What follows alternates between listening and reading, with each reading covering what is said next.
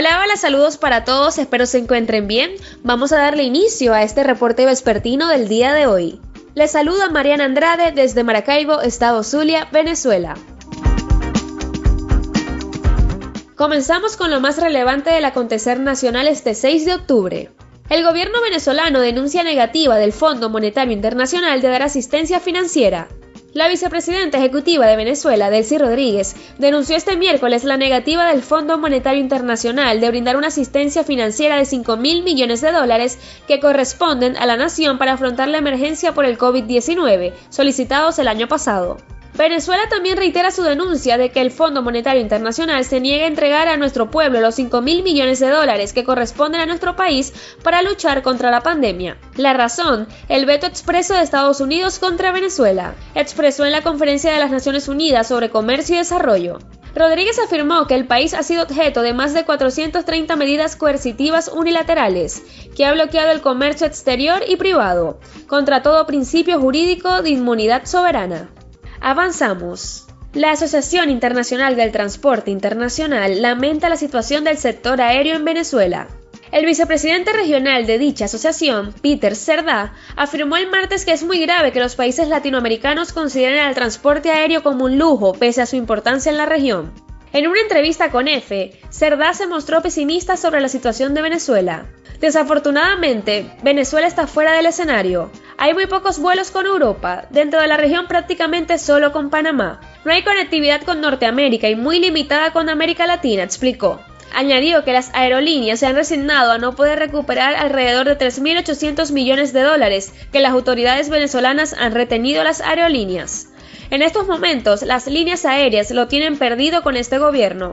Esperamos que en el futuro, cuando la situación política cambie, que haya oportunidad para recuperar esas divisas que el gobierno venezolano tiene, culminó. Continuamos con noticias regionales del Zulia. Desde este viernes 8 de octubre, Maracaibo será la capital del sabor con Expoferia Gastronómica. Maracaiberos y residentes disfrutarán hasta el domingo 10 de octubre de los manjares zulianos e internacionales en la vereda del lago. Desde este viernes 8 de octubre a partir de las 4 de la tarde se inicia la primera Expoferia Gastronómica de Maracaibo, la capital del sabor, donde los habitantes de la ciudad disfrutarán de las muestras de la comida que se hace en la región. El evento gastronómico se realizará hasta el domingo 10 de octubre, desde las 4 de la tarde hasta las 10 de la noche, en los espacios de la vereda del lago de Maracaibo, al lado del gimnasio, frente a las letras que identifican a la capital zuliana. 40 stands albergarán las muestras que exhibirán restaurantes, profesionales de cocina, emprendedores y escuelas de cocina de Maracaibo, informó la directora de turismo de la alcaldía Michelle Mendoza. Continuamos con más noticias regionales. José Luis Alcalá. Rosales se reincorpora en los próximos días a la campaña electoral. El presidente de Un Nuevo Tiempo, José Luis Alcalá, mediante una rueda de prensa en el comando de la Zulianidad en Maracaibo, habló este miércoles sobre el estado de salud de Manuel Rosales. Se encuentra evolucionando. Acabamos de conversar con el equipo médico y nos informaron que en los próximos días estará incorporado esta gran lucha que estamos dando para el 21 de noviembre, afirmó la autoridad de Un Nuevo Tiempo. Agregó que Rosales está en reposo médico, pero también se encuentra trabajando en el plan de gobierno que implementará después de su victoria en el Zulia. Es hora de un repaso noticioso por el mundo. Colombia crea un comando para fortalecer seguridad en frontera con Venezuela. Colombia activó este miércoles el Comando Específico del Norte de Santander para fortalecer la seguridad en ese departamento, que tiene el principal paso fronterizo con Venezuela y donde hay amenazas del narcotráfico y del terrorismo, informó el presidente colombiano Iván Duque. Este comando específico nace para fortalecer todas las capacidades operativas, para trabajar con indicadores claros, para avanzar en el cumplimiento de las metas, expresó el mandatario en la ceremonia de activación de este equipo en el Cantón Militar San Jorge de la ciudad de Cúcuta, capital del norte de Santander. Continuamos. ONU felicita a Colombia y Venezuela por reapertura comercial de la frontera. El coordinador residente del Sistema de Naciones Unidas en Venezuela, Gianluca Rampola, felicitó a nuestro país y a Colombia por la reapertura comercial de la frontera entre ambas naciones, anunciada el pasado lunes. Felicitamos la apertura comercial binacional en los puntos fronterizos de Táchira. Colocar los intereses de las personas al centro es la dirección correcta para proteger sus derechos y reducir vulnerabilidades, propiciando un paso más seguro, regular y ordenado, escribió Rampol en su cuenta de Twitter. El gobierno venezolano retiró el lunes los contenedores que bloqueaban desde 2019 el tránsito por el puente internacional Simón Bolívar. Avanzamos. Estados Unidos y Colombia abordaron en París situación de Venezuela.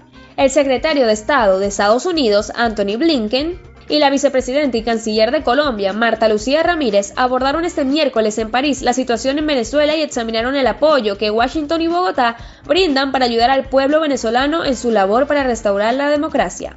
El secretario Blinken y el vicepresidente Ramírez hablaron de los actuales esfuerzos para apoyar al pueblo venezolano que trabaja por restaurar la democracia en su país, dijo en un comunicado el portavoz del Departamento de Estado, Ned Price. Asimismo, ambos dirigentes que están en París para asistir a la reunión interministerial de la OCDE hablaron de la pandemia del COVID-19 y de desafíos globales y regionales, entre ellos la inmigración, la defensa de la democracia y la sostenibilidad.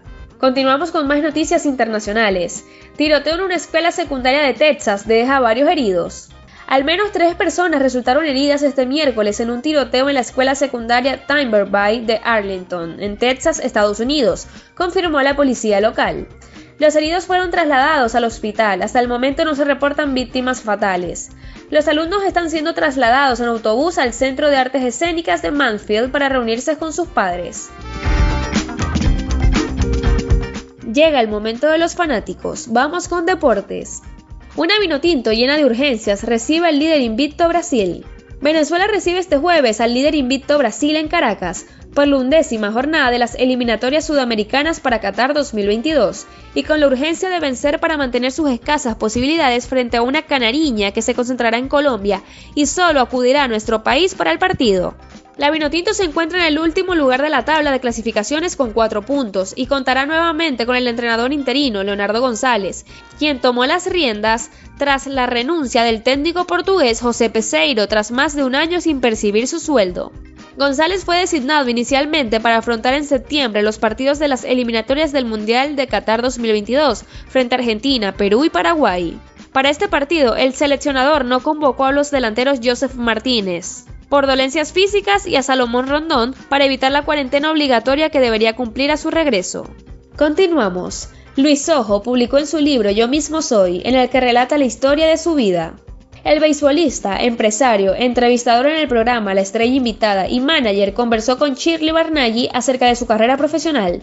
El criollo acaba de publicar su autobiografía Yo mismo soy y aseguró que dentro de sus líneas encontró el mismo Luis que estaba escribiendo la historia de su carrera aseguró que el Luis Ojo del libro es el que realmente soy, y por esta misma razón es que le colocó ese nombre al libro. El estratega recordó que su familia era muy humilde pero con grandes valores, y explicó que su padre fue taxista y él era el menor de seis hermanos. Cerramos con fama y espectáculos. Luis Miguel y el entramado para esconder Sky, su lujoso yate. Luis Miguel, Shakira y Chayanne tienen en común algo más que el talento, la fama y la fortuna. Desde Beverly Hills o las zonas más exclusivas de Miami, todos acudieron a bufetes de abogados de Panamá y las Islas Vírgenes para comprar mansiones, registrar lujosos yates o gestionar ganancias millonarias, según publica el diario El País con base en los Pandora Papers. Todo en medio de la suave brisa del Caribe, donde reina la confidencialidad y la baja tributación. En la investigación global figuran también otros famosos que han amasado millones de seguidores en la región, como Julio Iglesias.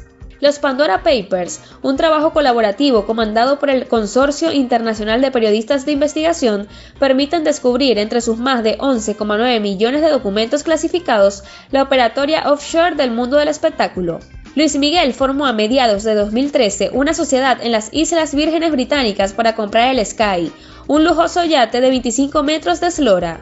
La embarcación fue adquirida a nombre de Skyfall Ltd, en la que el Sol de México es el único accionista y su hermano, Alejandro Gallego, tiene el cargo de director. Con esta información llegamos al final de este reporte vespertino. Recuerda que estas y otras noticias las puedes conseguir en nuestro portal web digital58.com.be, periodismo web de verdad. Quien narró para todos ustedes gustosamente Mariana Andrade. Feliz miércoles para todos.